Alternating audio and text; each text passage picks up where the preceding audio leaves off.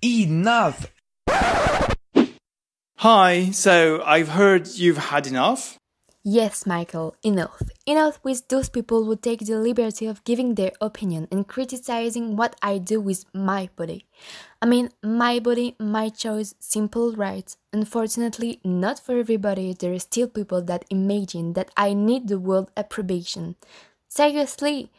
A woman who dresses lightly, vulgar. A woman who doesn't want to have sex before marriage, hang up. A vile woman, submissive. A woman who enjoys life, a slut. And to top it, the clothes that justify the rape? Are you just fucking kidding me? It's all nonsense. Who is the fucking person who decide that? I'm fed up with all those macho stereotypes with or without clothes, women are still respectable. Yes, a mother of, of six children can be a working girl, and yes, a porn star can also be a good mother.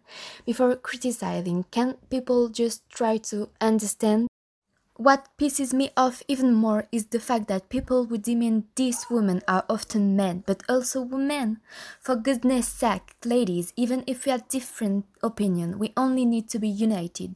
We need to accept and support each other and not to bitch about what we do.